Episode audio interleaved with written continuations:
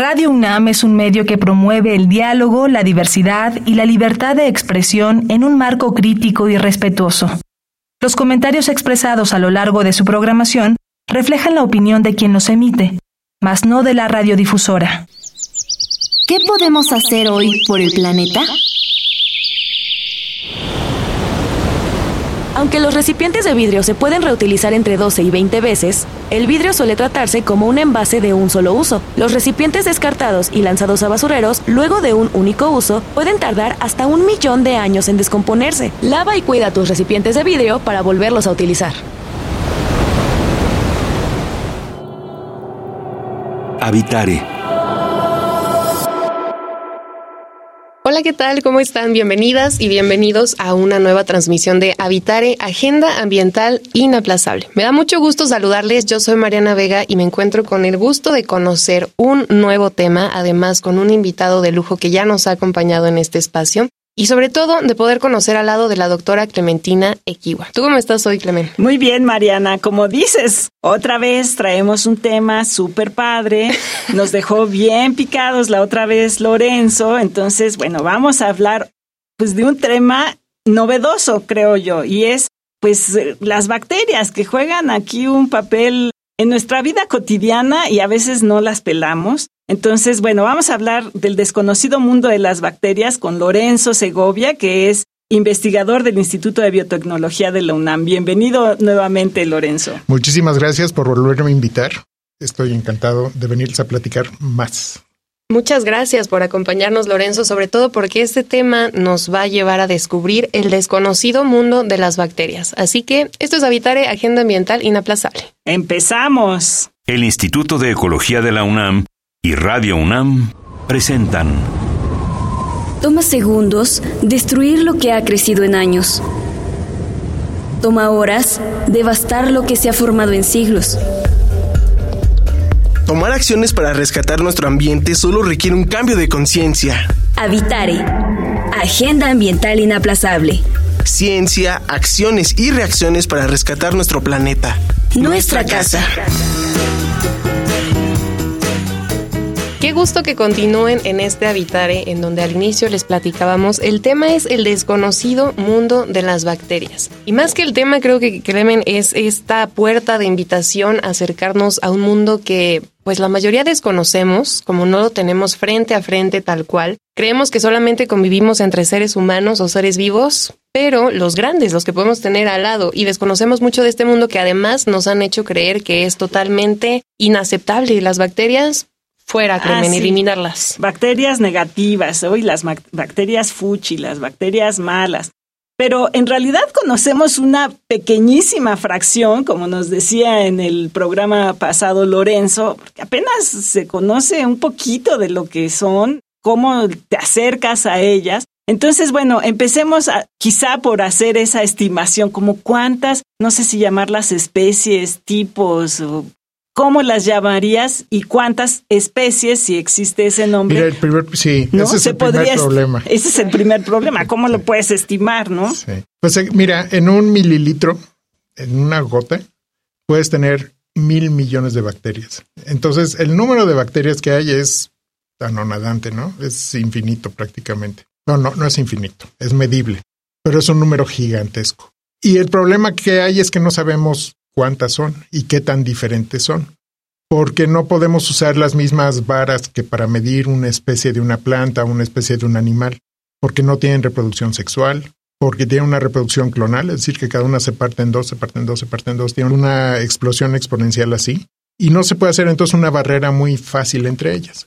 Y otra cosa que tienen es que ellas pueden intercambiar material genético muy fácilmente, que es uno de los problemas, por ejemplo, de la aparición de resistencias a antibióticos, que pueden adquirir los genes necesarios para ser resistentes de otra bacteria en su vida propia. Es un cambio genético que sucede al momento y que se puede heredar a las siguientes.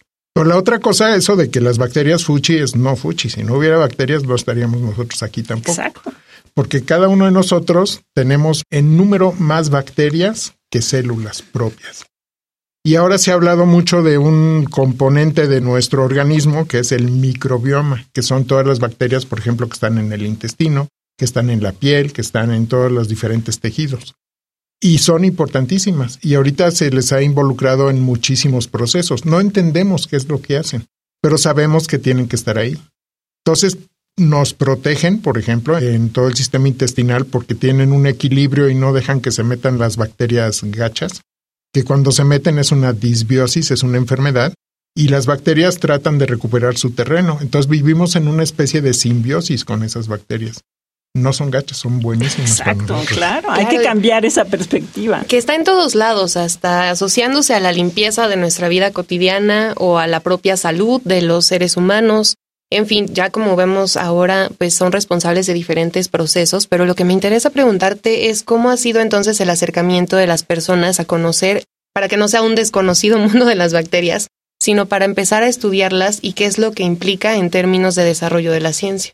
Eh, a finales del siglo XIX es cuando empezaron a verlas al microscopio y a decir qué tipo de cosa es esa, ¿no? Y de tratar de empezarlas a crecer y empezar a ver que hacían una serie de procesos metabólicos y empezarlas a caracterizar. Yo creo que la gran explosión es en los años 1900, donde la gente empieza a entenderlas, a hacerlas crecer, a ver que participan en diferentes procesos metabólicos, a que son causantes de enfermedades, etcétera, ¿no? Donde ya las pueden ver y las pueden crecer individualmente y nos han servido para empezar a entender de dónde venimos, de dónde venimos inclusive los eucariotes, de dónde viene el núcleo. Hay una teoría muy bonita que es la teoría endosimbiótica, donde en realidad hay bacterias que infectaron o que se metieron o fueron fagocitadas en algún tipo de célula, porque no queda claro cuál es, y que se transformaron en los organelos que hacen la energía. Entonces también, por ejemplo, el núcleo no se entendía de dónde venía y ahora se piensa que viene de un arquea, que tiene unas propiedades que parece un pulpito, ¿no? que avienta unas proyecciones por todas partes. Y que nos tardaron 15 años un grupo japonés en lograr hacerlo crecer. Pero el día que lo hicieron crecer resolvieron un problema evolutivo súper importante. Increíble. Y bueno, entonces, con esta enorme diversidad de bacterias, en el programa anterior hablaste un poquito de estos métodos para estudiar a gran escala esto, porque no puedes ir, si son un número que se acerca al infinito en variedad de bacterias, un número enorme, pues a lo mejor buscar un método en el que puedas verlas, entre comillas, ¿no? Verlas de otra manera en conjunto. Hablaste de la metagenómica. Explícanos un poquito qué quiere decir todo esto. E-, eso es uno de los logros tecnológicos más importantes para esta área en particular. Ahora tenemos la capacidad de secuenciar un genoma humano, que es una cantidad brutal de DNA. Esos mismos aparatos pueden secuenciar muchísimo DNA. Y una de las cosas que se descubrió en los años 90 del siglo pasado es que si yo tomaba una muestra de tierra, que se hizo con muestras de tierra originalmente, eh, yo podía purificar todas las bacterias sin hacerlas crecer, simplemente separarlas del soporte. Y entonces ahora lo que yo puedo hacer es romperlas y secuenciar todo su DNA. Entonces yo tengo una visión indirecta sobre cuáles son los, bueno, directa sobre cuáles son los genomas que tienen y qué genes tienen ahí dentro. Y con esa información yo puedo empezar a clasificarla y entonces saber cuántos taxones puedo tener ahí dentro y cuáles son las relaciones que hay, cuáles son las proporciones que hay. Si hago series en el tiempo puedo ver cómo cambian. Si quiero ver un fenómeno de perturbación puedo ver qué efecto tiene sobre la población que hay ahí dentro. Pero esos son lo que yo creo que son. No, no es un genoma que yo puedo decir es el genoma completo de un organismo.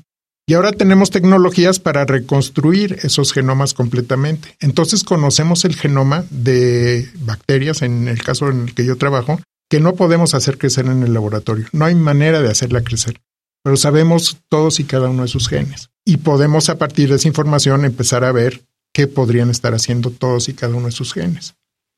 Y esto que dices desde el programa pasado donde hablamos contigo acerca de biotecnología doméstica y de las aplicaciones que tiene para la vida cotidiana y demás, esta eh, información que es muchísima, que logran recolectar gracias a estos avances también de, de, lograr capturarla y conocerla, me gustaría que nos hables un poco más acerca de las aplicaciones que tiene o sobre todo la implicación de conocer la vida como la conocemos hoy. Es decir, podríamos continuar como especie, como personas, sin saber nada de esto que decías, de dónde venimos o de dónde viene nuestro entorno.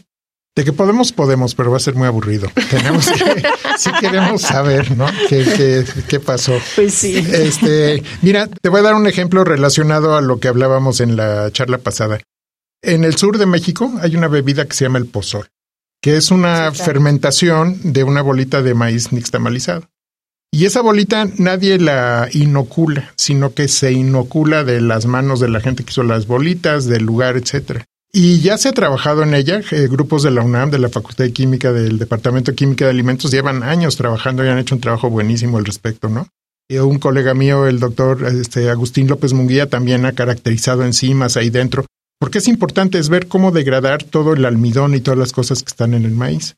Y lo que nunca se había hecho era ver cómo se habían aislado bacterias que venían de ahí, pero nadie había visto la comunidad que había ahí dentro. La metagenómica. La metagenómica. Y ese fue el proyecto de doctorado de uno de mis estudiantes, de Rafael López Sánchez. Y él lo que hizo fue ver cómo cambiaba la comunidad usando esas técnicas. Entonces, con sus datos se entiende cómo va cambiando los diferentes pasos de la fermentación que llevan a hacer este producto.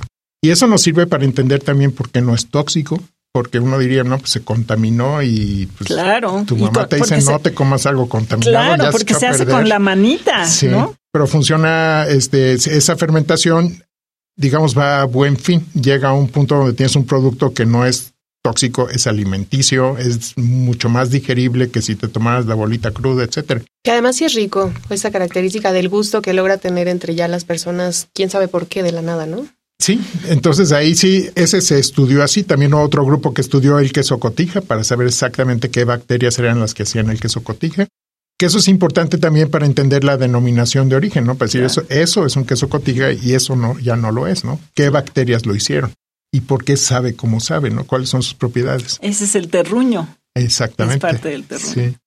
Y en algunos países se lo toman súper en serio, ¿no? Entonces un queso francés camembert solo puede ser de un lugar. ¿Por qué? Porque también es una fermentación súper controlada. Y ahorita estamos muy interesados en entender esas fermentaciones porque no sabemos qué es lo que le da el sabor particular. Porque son un montón de bichos, este, son también levaduras, son hongos, bacterias, y no sabemos qué otras cosas pueden estar participando ahí dentro para hacer que eso sea un producto que sepa rico. Otra vez vuelvo a la comida porque es algo fácil de explicar. Claro, y bueno, en, en el caso de la comida, los nutriólogos están ahorita promoviendo mucho este tipo de, de productos que son muy buenos para tu sistema, ¿no? Y muy probablemente es porque enriquecen tu microflora.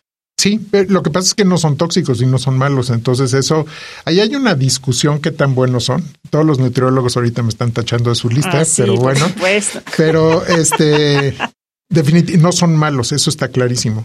Y yo creo que está bien abrir tu abanico de sabores de la vida Claro, lo más posible, ¿no? claro. Y si es algo natural, pues, Pues sí. Y bueno, volviendo un poco al trabajo que estás haciendo tú con metagenómica, cuéntanos un poquito de lo que estás haciendo en el Golfo de México, porque es un área súper interesante eh, que tiene muchas cosas ajenas, ¿no? Sí. Mira, todo el mundo piensa en el Golfo de México como un lugar contaminadísimo, porque está lleno de pozos petroleros. Hubo el Ixtoc, este pozo de British Petroleum que se llama Deepwater Horizon, que han sido unas cosas de contaminación brutales, ¿no? Y todo el mundo piensa que es como alrededor de una refinería que está eso en chapopotes. Y hay un interés en entender primero qué tan contaminado está, en entender cuál es el nivel natural pristino que existe y qué va a pasar si tú empiezas a abrir nuevos pozos petroleros, ¿no? Si esos van a ser una perturbación ecológica muy fuerte. Y hubo un proyecto que encabezó el CICESE en Ensenada, que fue el proyecto más grande que se financió en México, que fue un proyecto que hizo el CONACIT con un fondo de un fideicomiso que era el fideicomiso de energía, que Pemex tenía que dar dinero. Y los del CICESE armaron un proyecto padrísimo donde intervienen 30 instituciones diferentes, 120 investigadores distintos, que veían desde la corriente, modelados de corriente, la climatología, los grandes mamíferos, los peces, los crustáceos, ta, ta, ta, ta, ta, ta, hasta llegar a las bacterias. Y entonces nosotros llegamos a las bacterias. Nos invitaron a participar en ese proyecto. Y en el instituto, quien coordinó este proyecto fue la doctora Liliana Pardo. Y nos organizó a seis y nos puso a trabajar a los seis, muy exitosamente. Y entonces lo que tuvimos fue la oportunidad de obtener muestras que se colectaron con los barcos de la UNAM, con el Justo Sierra, que son eh, las muestras más caras que yo he tenido entre manos en mi vida, porque resulta carísimo sacar esos barcos a, a alta mar, y que vienen, por ejemplo, de 4.000 metros de profundidad. Ay, Y entonces hay una cosa que se llama la columna de agua, donde hay una distribución de diferentes ambientes a través de la columna de agua. Entonces está la parte de arriba donde nadamos, donde buceamos, que son los primeros 20 metros. Lo máximo que llegamos. donde hay luz. Y ahí hay fotosíntesis, hay una serie de procesos. Y más abajo ya empieza a ser mucho más parecida. La zona afótica, donde no hay luz, es mucho más homogénea hasta el fondo del mar. Y nosotros queríamos ver cuáles cambios existían en la columna de agua y además cambios entre una zona en plena explotación y una zona que no estaba siendo explotada.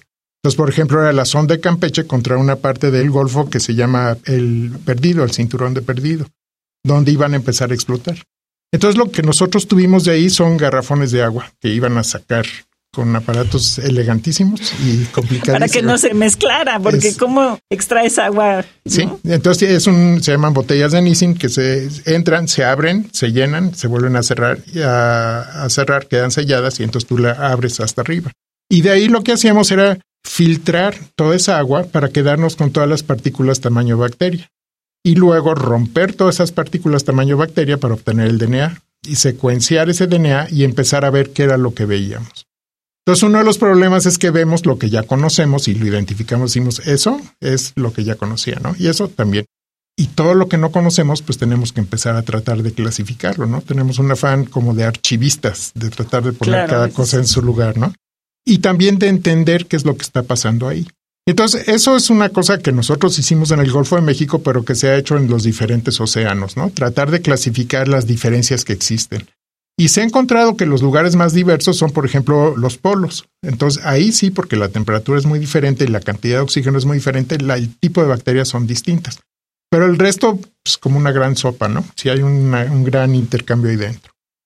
Una de las cosas que vimos es que el Golfo no está sucio, está muy poco sucio. Lo que sí está sucio son las playas. Ahí toda la actividad antropogénica, todas las lanchas que tiran petróleo, toda la basura que estamos echando, etcétera, esa sí perturba. Pero te sales tantito y los pozos petroleros no son tan terribles como uno hubiera querido pensar.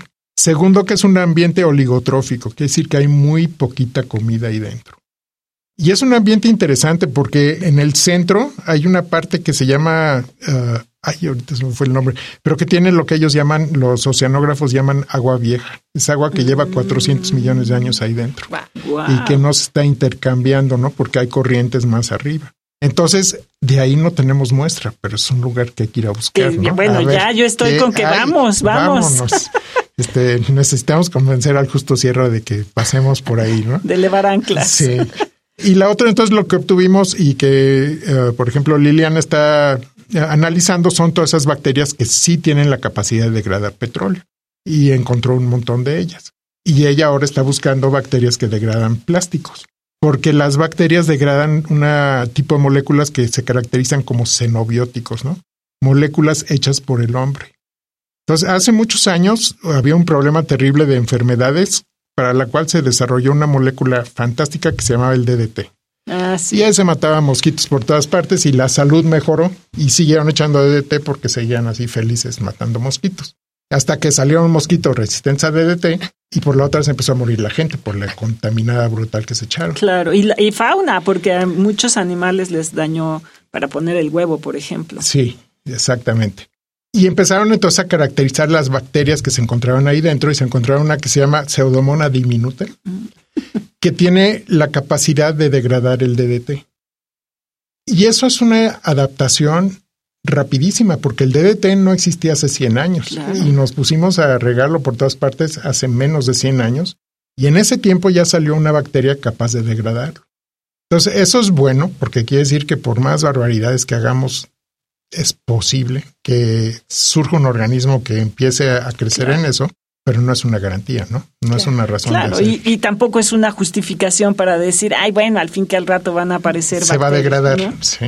Exacto, que además eso es también algo que observar. Invito a todas, todos quienes nos escuchan en tema de qué tanto tiempo da de ventaja la investigación al daño o a las repercusiones que se tiene en diferentes ambientes, muchos de ellos todavía no estudiados, todavía no explorados, de manera que podamos determinar las mejores o peores acciones, pero sin duda es necesario que este tipo de información llega para tomar también otro tipo de decisiones entre diferentes ámbitos del conocimiento y es lo que quiero preguntarte ahora porque Primero que nos menciones, para que la audiencia dimensione un poco, ¿cuánto tiempo tardan en hacer una investigación desde el tema de recolectar, por ejemplo, las muestras hasta que pueden decir, ya sabemos en qué archivero va después de todo este proceso? Y después, ¿cómo es que esto puede llegar a otros espacios del conocimiento para compartirlo, como esta investigación que hablas del Golfo?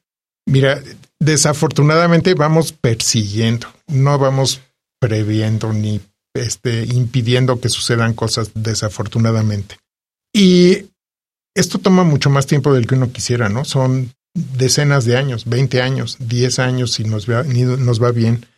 Y la otra es de que si logramos encontrar una solución es que la solución sea buena, sea una solución que sí resuelva un problema, ¿no? Entonces puede ser que tengamos indicios de que eso está funcionando, de que estamos degradando plásticos, que estamos degradando petróleo, pero es muy poco eficiente. Entonces no es una garantía de que ya en cinco minutos te resuelvo el problema. Además, estas son sustancias, por ejemplo, tanto los plásticos como el petróleo, súper complejas. Entonces yo puedo encontrar algo que degrada un tipo de plástico y quedan N diferentes.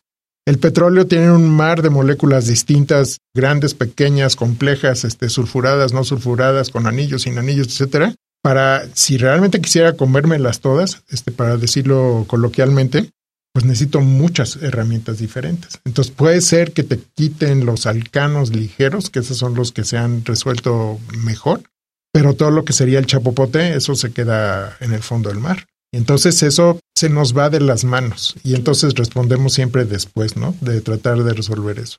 Entonces si aplica esta idea de más vale cuidar de no hacer tiradero en lugar de recoger después, ¿no? Porque efectivamente somos súper creativos como especie para estar inventando moléculas nuevas, productos nuevos, y luego, ¿no? ¿Qué va a pasar? Que yo creo que eso fue lo que pasó con el plástico en algún momento. Una super molécula, eh, súper flexible, que la puedes sacar otras moléculas que, funcionen a lo mejor mejor, ¿no?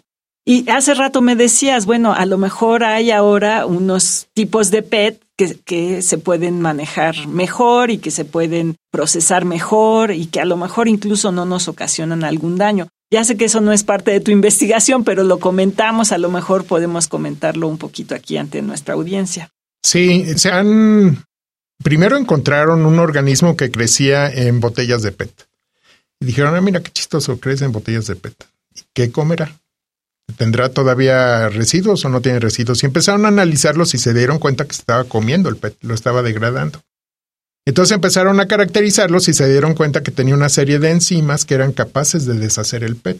Y lo hacían mal, pero lo estaba haciendo. Lo cual es el primer paso que nosotros queremos es tener una el punto 01 porque a partir de ahí ya podemos subir porque pasar de cero a cualquier cosa es lo que es más difícil, ¿no? Cuando no existe es imposible diseñarlo, pero si ya tenemos una, aunque sea malísima, la podemos ir mejorando. Y entonces la gente se ha puesto a mejorarla. Y entonces ya estamos al grado de que ya existen enzimas que todavía no son un producto comercial, son un producto de laboratorio, que son capaces de degradar una botella de PET, recuperar los monómeros y poder utilizar esos monómeros para volver a hacer PET. Y eso entonces ya estamos reutilizando el PET. Hay una pérdida este, mínima de, de, la degradación, pero ya es una solución a un tipo de plástico. Eso está muy bien.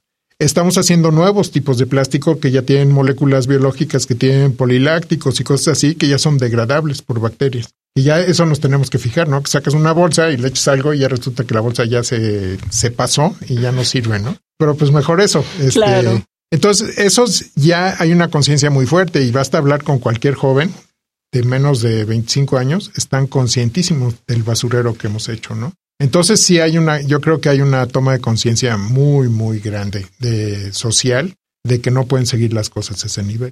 Yo no sé qué tantas veces lo hemos hecho. Leí un artículo súper interesante sobre cómo era Europa antes del siglo XIV, creo, una cosa así. Y todo eran unos bosques padrísimos. No queda un árbol de esos bosques, se los echaron en un ratitito en construcciones e hicieron un nuevo ecosistema totalmente diferente. Entonces, algunas de esas manipulaciones del ambiente no han salido mal. No sé por qué.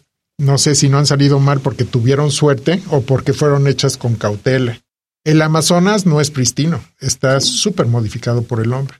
Hay un libro súper bonito de un antropólogo americano que se llama, no me acuerdo si Charles Mann o Richard Mann, que se llama 1491. Ah, sí, sí. Cómo era América antes de que llegara Colón y los cambios que hubo. Y es muy interesante ver cómo lugares que se suponía que no estaban habitados, como el Amazonas, sí estaban habitados y estaban en un equilibrio porque había una población que era sostenible por lo que era el ambiente. Pero esa población también hizo modificaciones sobre la distribución de árboles, especies de que se cultivaban. ¿Por qué? Pues estás comiendo algo y te da flojera, lo escupes el huesito y ahí crece un árbol, ¿no? Entonces eso poco a poco modifica la distribución. El problema que hay ahorita es que están talándolo, este, no dejan nada, ¿no? Entonces ahí sí, ¿qué tanto es tantito? Es lo que... Claro, o, o, la basura, ¿no? O sea, estás echando kilos y toneladas de plásticos, de desechos electrónicos y todo, que de alguna manera hay que resolver el problema, porque no puedes, pues nada más si lo echas fuera de tus fronteras, eh, pues ya, ¿no? Te lavas las manos y ya se solucionó, pero en realidad no, el problema sigue porque pues nuestro planeta al final de cuentas es un espacio cerrado. Claro. Eso es uno de los primeros usos de la biotecnología, es sacar moléculas de minería y se usaban bacterias para lixiviar cobre, por ejemplo. Y ahorita uno de los grandes problemas de los autos eléctricos va a ser qué hacer con esas baterías. Claro. y que nos da para una charla sin duda Otra mucho más. más extensa. Una más, desde luego, porque como ven los ejemplos no paran, pero lo que no queda en duda es esta relación que tenemos con el no tan desconocido mundo de las bacterias y que sin duda interviene con nosotros a cada momento. Se nos terminó el tiempo, de verdad una disculpa Lorenzo por tener que dejar esto, pero esto sigue para muchas más charlas y muchas gracias por lo que nos has compartido. Eh, gracias a ustedes. Y bueno, si quedan algunas dudas o si quieren saber aún más acerca de este interesante tema, ¿por dónde nos pueden escribir, Clemen? Claro que sí, búsquenos en Facebook, estamos en Instituto de Ecología UNAM, todo junto, en Twitter, arroba y Ecología UNAM, y en Instagram, Instituto-Ecología UNAM. Y le agradecemos al Instituto de Ecología de la UNAM y a Radio UNAM, información de Italia Tamés, operación técnica de Paco Chamorro, Producción de Lisbeth Mancilla y Paco Ángeles y en las voces les acompañamos Mariana Vega. y Clementina Kiwa. Les escuchamos en la próxima emisión de Habitare, Agenda Ambiental Inaplazable. Hasta la próxima. ¿Qué estás haciendo hoy por el planeta?